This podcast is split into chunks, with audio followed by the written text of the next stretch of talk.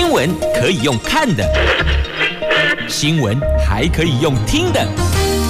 亲切的早安问候，专业的新闻分享，欢迎加入美英主持的 News Online，说新闻给你听。亲爱的朋友，台港后台后，大家好，欢迎您再度锁定收听 News Online，我是美英，我是。谢美英，好，今天天气真的超舒适的，阳光也露脸了，温度也适宜。今天天气真的超炎热的哦，北北桃白天温度介于二十四度到三十四度，竹竹苗二十四度到三十二度，全部都是阳光露脸的晴朗好天气呢，所以要提醒您。防晒补水很重要。好，那么接着来看四大报的两则头版头，三则头版头哦。中时联合头版头条都在讲居家隔离三加四这新的制度今天上路，不过似乎还是有些质疑的声浪。那一界是吓到他们觉得太冲了。那地方说呢，居格书都来不及开呢，确确实实哦有。居格的民众期满出关了，还没收到居家隔离书呢。那今天起呢，是才自主防疫快筛阴性可以上班。那重点意调确诊者自主回报。好，那自由时报头版头条讲的是薪水月薪不到三万的人有两百四十六万人，这个写下了史上新低，也是连八年减少，比前年大减二十五万六千人。好，那经济日报，我们来看经济日报今天头版版面。广告啦，背后公狗啊哦，那今天呢，翻开内页 A two 的版面的头条是油价，油价跌破一百美元，这国际震荡啊，这大陆风控，美国联准会鹰声大作，老鹰的鹰，这拖累的全球的原物料需求下滑，铁矿砂跌百分之九呢。好，这是经济日报的。头版头条算是头版头了，因为今天 A one 版面卖掉了。好，那么我们来关注在今天的联合中时头版头。那么自由时报在头版版面也有报道，就是说呢，确诊者的足迹现在起不再公布了。这隔离新制度今天起实施啊，所以你看，昨天各地方政府是几乎可以说是要熬夜通宵了。因为昨天晚上挑灯夜战，因应三加四新制度该如何作为？昨天许多的局处都在开会，积极的开会呀。所以在这里也要再次的向所有医护相关人员，包括了有在我们医疗院所工作、在卫生局单位工作的，还有相关其他因为疫情而。异常疲累、忙碌的朋友们，说声辛苦了。来，我们首先关注的这个三加四新制度，这个三加四新隔离新制度今天起实施啊，就是不再公布确诊者足迹了。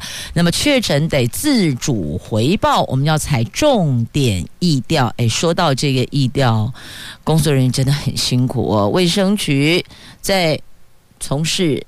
疫调的这些同仁们呢，常常是忙到晚上十一点、十二点才能够下班。所以，如果他这个部分做了一些调整，可能我们的人力也可以再做重新的配置。因为现在确诊人数越来越多了，也是因应这样的一个数字的增加的变化做了一些调整。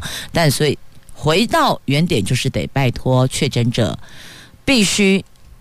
要自主回报，要做到保护自己也保护家人。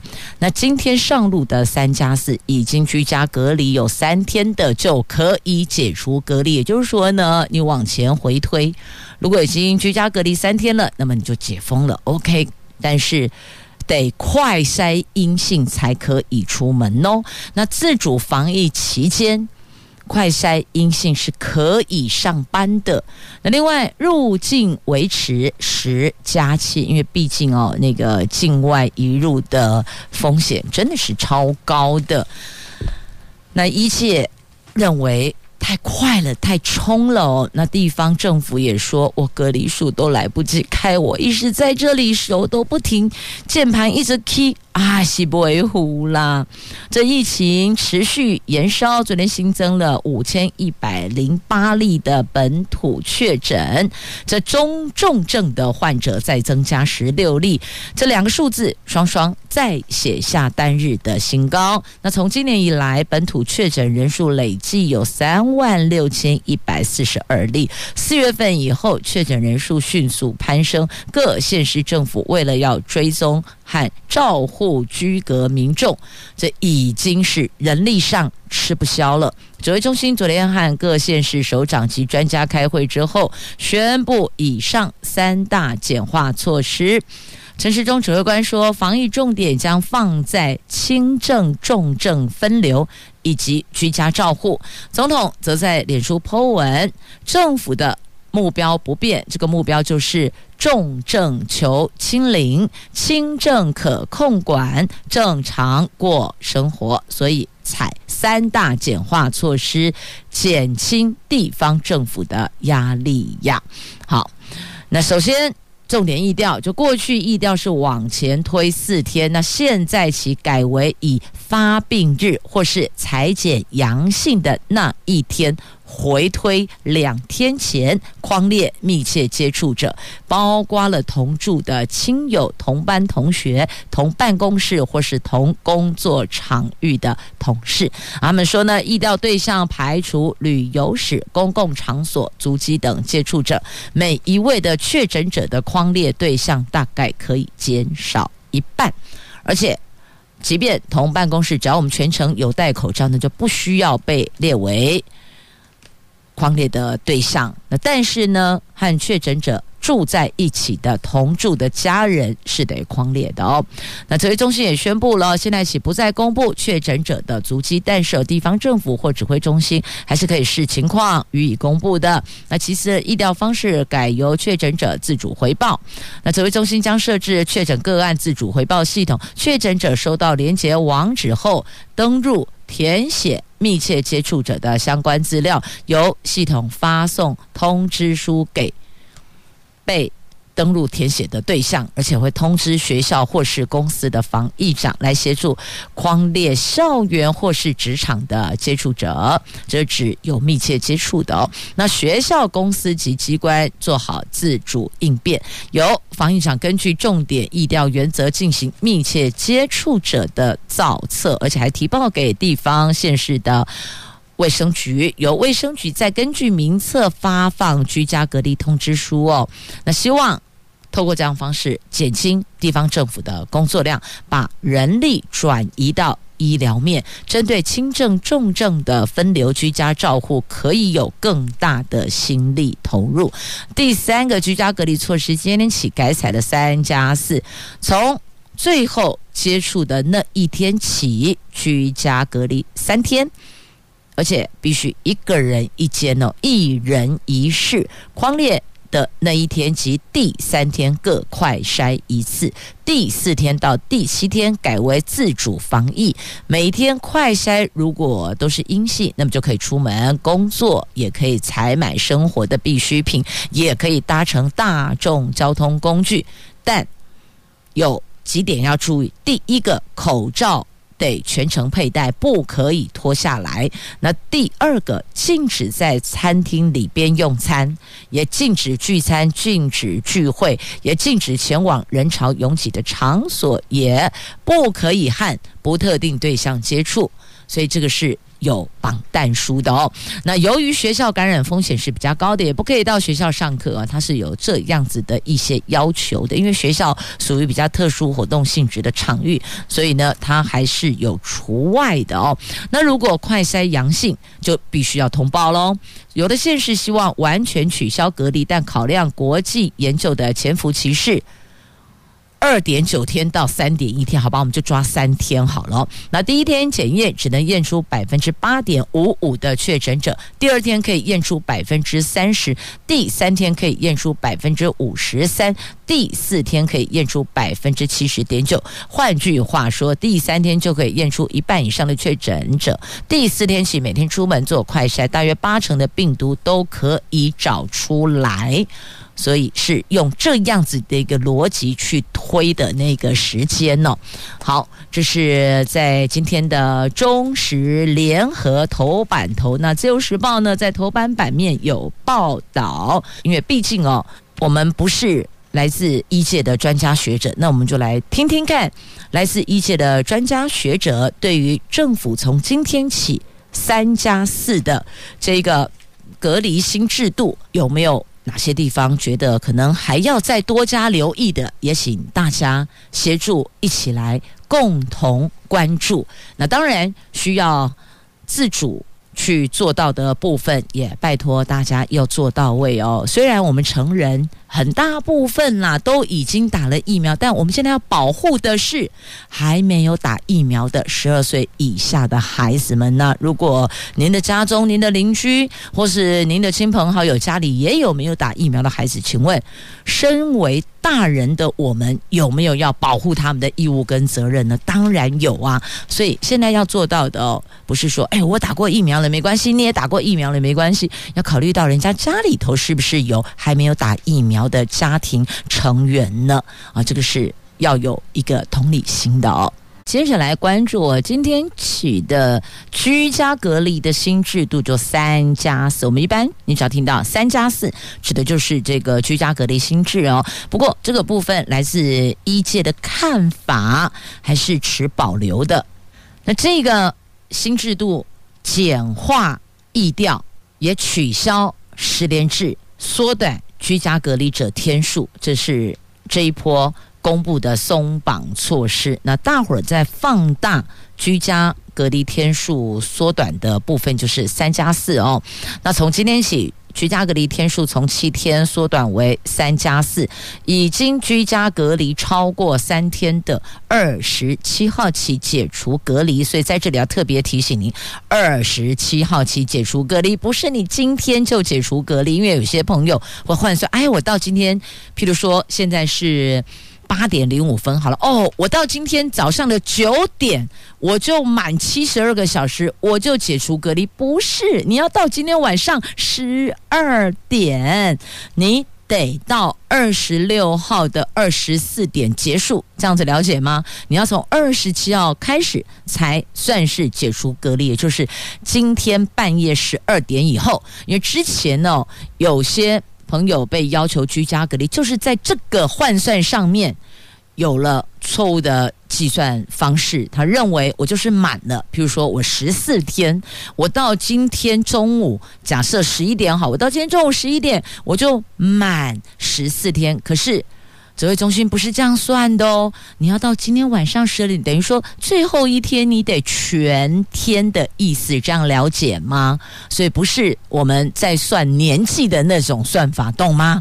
不是这样算，然后我就满，不是不是，你得把今天给过完，这样了解吗？也请大家告诉大家哦。所以如果到今天已经居家隔离超过三天的。等于就是明天起解除隔离啊？什么是明天？就是今天半夜十二点以后叫做明天，这样了解了吗？因为之前很多的争议在这个点上，结果还是被开罚了，特别。提醒您，好，那么针对哦，指挥中心拍板的这个居家隔离新制度三加四，林口长庚医院的副院长邱正寻直言，听到要变成三加四，我真的有些吓到了。那台大医院前感染科医师林世璧在脸书 po 文说，三天是有点太冲了哦。那有一名参与会议的专家说，指挥中心预估国内疫情即将步入高峰，等于就是说你现在看到的每天像昨天。五千多例确诊，这个还不叫做高峰哦，高峰还没到。那担心人力及医疗量能会不足，所以指挥中心也只能同意政策方向了。参与会议的专家也只能同意政策方向了。所以一切并不是完全反对缩短居家隔离天数，只是觉得三加四这有点太松了，而且来得太快了哦。但指挥中心会这么抓，肯定是在确诊数字上有嗅出了某些压力，譬如医疗量能即将爆棚，我们不能让它真的爆棚，所以在那个之前得做调整。因此，回到。确诊者的身上来，就拜托确诊者要自主回报，因为这个是做到保护您所亲爱的家人及您的同事、朋友、同学，就是社交圈跟你有接触的人，这样了解了吗？好，来再拉回这个话题上哦。那这个三加四呢？台中市长卢秀燕、花莲县长徐榛蔚在防疫视讯会议中都表示，居家隔离要缩短几天才安全，应该要有一些科学数据。来让民众的疑虑能够解除，也能够安定民心啊！你如果没有这个科学数据的话，大概还是会觉得很忐忑嘛，些惊惊了哦。那台北市的副市长黄珊珊说，三加四恐怕连居家隔离书都还没有开出，这个对双北市来讲并没有实质的意义。那新北市长侯友谊也认为。公卫体系负荷的行政流程并没有因此而减少，所以基层的压力还是存在，还是很大的哦。所以想要问啊，这一趴你担心人力及医疗量能不足，但实际上那个压力还是在的。什么时候爆棚不知道啊？那指挥官陈时中说。和县市代表专家开会讨论后，决议将居家隔离改为三加四，前三天待在家里哦，这都知道。那第四天开始就快筛阴性就可以出门，但有些但书要求嘛哦，就不可以脱口罩啦，那也不可以在餐厅内用哦，等等。好，那回过头来，这个部分县市哦，在视讯会议中有提出希望能够更积极。这不需要三天居家隔离，全面以快筛取代居隔，就是以筛代隔啊，等于取消强制隔离。但是呢，陈时中说我们并没有这样做哦，像日本，他们的临床显示。染疫的潜伏天数中位数是二点九到三点一，也就是居家隔离三天就可以排除大部分的可能确诊者。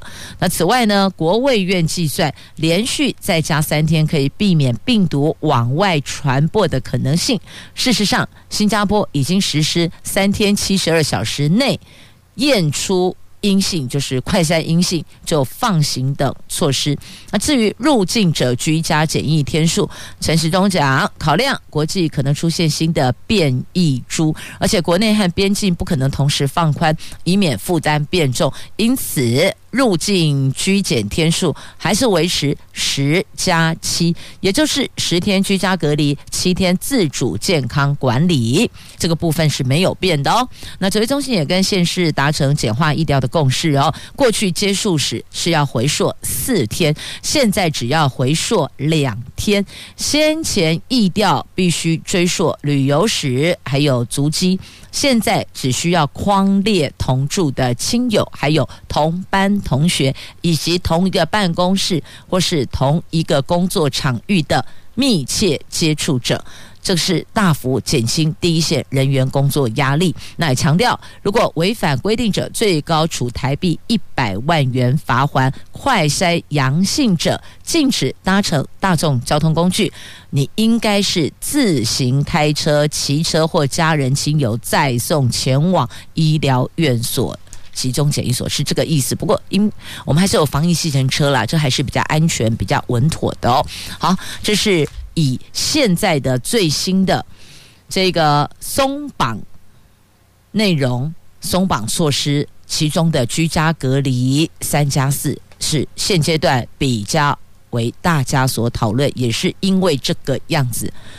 所以昨天确实说的县市政府、地方政府相关局处的人员都投入会议当中。龙博应该砸没弄个半没吼，因为今天要上路了，所以到底该怎么因应？像教育局啦，然后卫生局啦、警察局啦、消防局啦这一些单位，通通都是。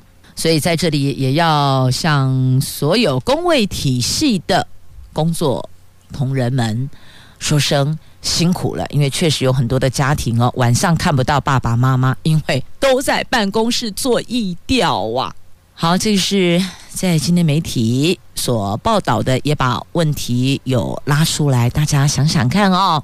那确实人力有限，要拜托所有国人，大家要有共识，要遵守。所有的要求跟规定哦。上午的六点零五分，在国道一号北上指标四十五公里桃园到林口的路段，有小货车追撞连结车的车祸事故哦。因为小货车车头严重变形，救援困难，所以整个排除的时间因此而有所推迟哦。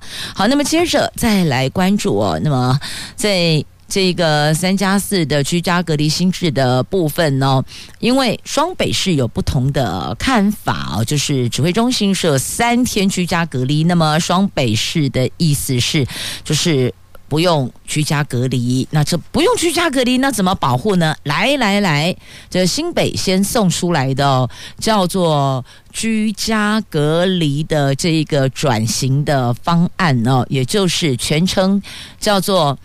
居隔转型，好，居家隔离转型，这个意思就是呢，居家快筛加上自主健康管理，然后不需要隔离。来，我再细说一下内容哦。他们认为这个居隔转型，它的重点是放在高风险族群的住在一起的家人，采取居家快筛、自主健康管理。那能够有效减少居家隔离的人数，才能够保持医疗量能，照顾中重症的病患。所以等于是家里有确诊者，那现在就是要三加四，对不对？被框列叫三加四，那他意思是说不用三加四，你只要居家隔离是阴性的，那么就可以外出，不用。在家里隔离，但是就是要自主健康管理，你要去注意自己的身体的状况啊，然后也要减少跟人群的密切的接触哦。等于说你前往的场域自己要做一个调整。那如果是快筛是阳性的哦，阳性那当然不行了，阳性就是按照原来的规定流程去办理哦。那么该采取居家隔离或是就医的就这么走。那阴性的就是居家快筛加自主健康管理就可以，不需要隔离。这是双北市提出的版本哦，不，更正一下，是新北先提出的版本哦。那么他们昨天深夜。赶紧修居家隔离转型的事办草案，今天送卫福部，希望早日可以这么执行。然后侯友谊他提出了哦，那新北市是第一个提出这个居隔转型的。地方政府，那也欢迎其他的县市政府，如果认同的话，有意愿的话，也可以一起实行。好，我把双北的想法在这里拉出来，让您也一并可以了解。那么接着呢，我们要再关注的是《自由时报》头版头条的新闻，这个，跟疫情无关。应该讲是间接间接有一点关系啦，因为影响到收入嘛哦。来，《自由时报》头版头条，这每一年我们五月份都会进行人力运用调查，但去年因为疫情，所以延到十月份。那根据主计总数，昨天公布，去年十月全体受雇者平均月薪是。四万零四百一十七元，那这个是不含奖金、不含红利的主要工作经常性收入，那年增九百一十三元。那主要原因是因为基期偏低，还有厂商调薪啦。那其中全时工作平均月薪也有增加百分之二点一八，部分工时也有增加百分之。七点二就年增哦，就现在算的都是年增率。好，那这个数字呢是月薪，他强调是每个月薪水不到三万的人数也写下的新低，这个人数有两百四十六万五千人，跟过去所公布的数字比较，等于说这一次最近的一次所做的调查的数字是比较低的。那认为说我们的薪水有提升，但必须也要强调了哦，实质薪水并没有增加，因为哦通货膨胀，这个物价就把那个调涨的薪资的幅度给吃掉了哦，所以大家并没有因为这样感觉到收入变得比较宽裕了，对吧？所以落差在这里啦。因此有人会觉得说，每次听到政府公布的数字，感觉好像我的收入、我的薪水应该是有增加的，可是为什么我就是没有感觉到增加？因为通货膨胀，因为被这些涨价的民生物资给吃掉了哦，落差在这里。好，那么接着再来看《经济日报》今天最重点的新闻是油价，油价跌破一百美元了，全球股市跟商品市场在二十五号重挫，除了。美国联准会展现了积极鹰派的立场，吓坏投资人，还有中国的新冠疫情持续恶化，引发了市场担心当局将实施扩大风控措施，所以拖累大陆和全球经济。那石油、铁矿砂等原物料的需求也随之下滑。那大陆的股市跌幅写下这二十七个月来的最深，等于是两年多来的最深喽。纽约油价跌破了一百美元大关呐。那资金涌入美元，还有美国公债市场寻求避险，所以现在美金是站上两年的高点呢。好，就是。跟油价相关，之前不是油价一路看涨吗？现在跟你说跌破了，所以哦，这油价就是这样上上下下涨涨跌跌呀，真的盼不到个头哦。到底什么时候才会停歇？因为有太多的因素，有疫情啊，然后造成了这个。工业区啊，企业厂家被要求要封控啊，所以产能受到冲击呀。那也因为这样，疫情影响到原物料的供给呀。那还有一环就是有战争了，俄罗斯跟乌克兰的战争，所以这真的是看来看去还盼不到一个头呢。我们先来关注。法国总统大选，这法国总统大选在二十四号结果出炉了，现任总统马克宏击败其右翼政党国民联盟的候选人雷鹏，成为了法国这二十年来第一位当选连任的总统。哎，所以你看过去，因为他们一任期五年了，所以等于说过去这几任都是做一任就换人，做一任就换人了。那是马克龙做得特别好，所以。选民继续支持他吗？嗯，是呢，不是呢。马克宏总统在胜选感言中坦诚，很多人对他过去五年执政表现不满意。那很多投给他的选民，并不是认同他的政绩表现或是政策愿景，而是为了阻止极右派掌权。等于就是说，两个候选人，我们不要。某人当选，所以呢，把票给另外一个人是这个概念啦。那马克宏也承诺，在新的任期会去改善，他保证会着手解决很多民众所关切的生活水准下滑的问题，他绝对不辜负选民托付啊。他会用接下来另一个五年的任期，表达对所有选民的感谢，致力提升国民生活福祉。在法国，每个人都是国家关注的对象，没有人会被国家政策抛诸脑后哇！好，虽然他顺利连任，但是他还是要警觉，因为他跟对手之间的得票差距明显缩小，在。上一个任期，他是以百分之六十六点一的得票率大赢对手三十二个百分点，可是这一次他是赢了十七个百分点，所以告诉他。爱卡丁金 A 哦，那得票率等于对手的得票率突破四成，也写下法国极右派得票率的新高。虽然对手认输，但表示自己虽败犹荣，将在六月国民议会选举中继续的努力。好，这是法国总统大选。那么。也因为他赢得选举的，所以呢，这个美国啦，还有欧洲理事会都松了一口气呀。这些领导人啊、哦，都掏几口大亏呀。因为本来纠结着，万一他如果没有连任成功，后续新来的极右派的领导人，那就不是现在这么个回事了哦。所以呢，这美国总统拜登。也在 Twitter 上恭喜马克宏，说他是解决全球挑战方面的关键伙伴。那还说期待美国、法国两国继续在乌克兰民主和气候变化等问题方面可以密切合作。好，讲到这里哈，乌克兰有没有？那更妙的是呢，这马克宏连任成功，这两边打来打去的俄罗斯跟乌克兰呢，两国不是还在打吗？结果打到这里，哎，法国总统大选结果出来的，哎，休弹起来，来，我们 miss 一下哈，暂停一下，这两国。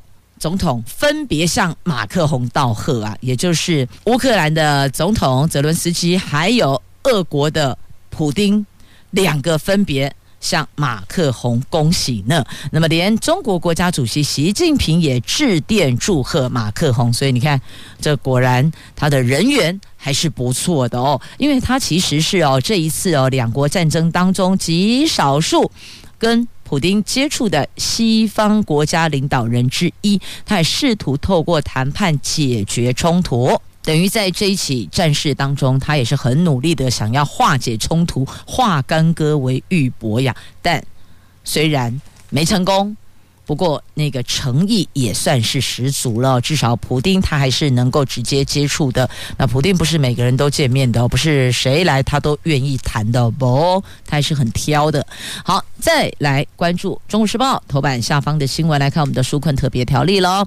这因为。欧米孔疫情大爆发，行政院提案将原本六月三十号到期的严重特殊传染病防治及纾困振兴特别条例延长一年。但是，正大财政系的教授陈国良认为，这个特别条例应该要落日了，还没有执行的一千三百亿元必须要冻结。政府如果觉得因应疫情转变要增加预算，可以再定新法，增加监督机制，让预算的使用。可以摊在阳光下呀。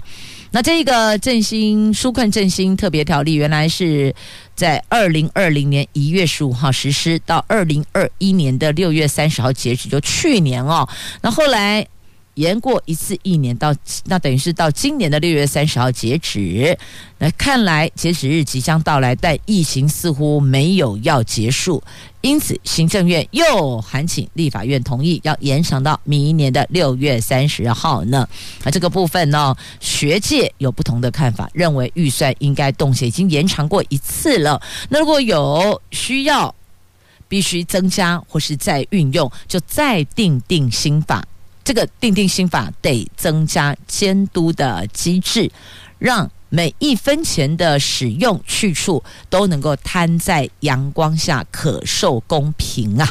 好，这是中时头版下方的新闻。接着我们来看自由时报头版下方的新闻，这个跟钱也有关系，不过这个钱呢，跟你我口袋里有密切关系，是要提醒您要小心啊！这诈骗集团的手法就是这样。可是呢，他会一直不断的透过一些方式、话术或是电话的来来去去交错跟你谈，搞得你是晕头转向，最后你就糊里糊涂的把钱就汇出去了。真的，来看一下哦。这有实际的受害者，有人被骗走八十五万，有人被骗走一百五十万，就是这样讲得你晕头转向，讲得你哦，真是都不知道到底怎么去判断跟理解。几滴供，几滴供，几滴供，丢下来呢？那请大家只要注意一个原则，抓住一个重点就可以了。不管他讲的这个脆嘎转坡公嘎安诺，你只要记得 ATM。没有解除设定还有辨识身份的功能就好了，你记住这一点。他们这个诈骗的话术，最后就是叫你去操作 ATM，所以要当心哦。这两个受害者，一个被骗一百五十万，一个被骗八十万，都是这样子，最后去操作 ATM 嘛。好，这话说一名这个台中市民哦，在网络卖场买了一本书，花三百一十元，结果没想到。上个礼拜接到自称是卖场客户服务部的电话，他说：“你账号款项进出错误，必须要转接银行处理。”然后呢，马上就换人，电话又来喽，假的行员再来。打电话说：“哎，金管会要求公正认定啊，你必须要去 ATM 及网络银行操作解除错误设定。”结果这名被害者不疑有他，前前后后以网络银行汇款的十一笔，ATM 操作了四十五笔转账到对方的指定账户。当他汇出户头内所有款项一百五十万元后，对方就失联了，完全联络不到。他这个时候才知道哈。我遇到诈骗集团了，但已经来不及了，因为钱都汇出去了。那另外一个也是类似这样哦，也是来电说：“哎呀，您那个系统误植了哦，这个某一笔费用哦，请你哦要去做一个解除。”好，也就是类似像这样。然后接着呢，就六七支不同号码的电话打来，哎，我是什么单位的？然后接着我又是哪个单位的？所以讲的他是哦晕头转向的，先后转账三笔，总共八十五万到对方指定账户，最后。醒的时候已经来不及了，等你整个脑袋清醒过来，钱都出去了。报警处理也只能想办法去找找看，但通常啦哦，依过去的往例，即便找到钱也回不来了。所以呢，警察杯杯再次提醒大家，ATM 并没有解除设定的功能，也没有辨识身份的功能，所以呼吁所有的。购物网站等相关业者要加强防护措施，另外鼓励民众加入脸书一六五全民防骗，防止诈骗，掌握最新的诈骗资讯，还有购买物品的这个购物平台要慎选优良购物平台进行交易。任何疑问，拨打一六五反诈骗咨询专线。好，就是特别再次提醒大家，只要叫你去操作 ATM，我告诉你，这种问题。现在还有教你操作网络银行，叫你不用不用，你不要去 ATM，你网络银行操作叫这个也是不对的哦。所以要拜托大家保自己荷包，就是脑袋要更加的清醒啊，要不然你钱出去了，怎么换也换不回来，哭到泪崩了，钱也是回不来的。来面对五月一号这五一劳动节，台铁发起员工五一不加班了，那火车全部停驶。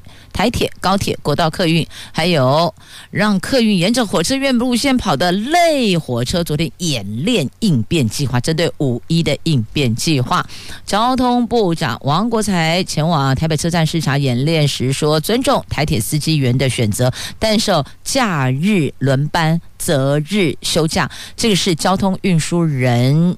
工作模式，司机员考进台铁之前就该知道台铁的工作形态。劳动部长许明春说，期待劳资双方理性协商啊。那所以等于昨天的演练是未雨绸缪啊。好，那如果您五一有要移动的话哦，留意一下，这搭乘类火车的客运的朋友们，也要把您的这个交通时间稍微拉得宽裕一些些。好，那么接着再来告诉您，桃园市本来要求七月一号要推动。现用可透视垃圾袋，好，简单讲，通俗的说法叫做透明垃圾袋。安内条完哦。那现在因为考量民众购买了一些这个黑色垃圾袋的量比较多，需要消化完毕，要把库存使用完毕，所以宣导期延长到年底，明年一月一号才上路。上路的意思就是代表同步开罚了。所以桃园市的朋友们注意，本来公告的。公布的七月一号开始要启动跟开罚的这个现用可透视乐色袋，就是透明乐色袋，这个政策往后推迟。宣导期延到十二月三十一号，明年一百一十二年一月一号上路，请大家告诉大家。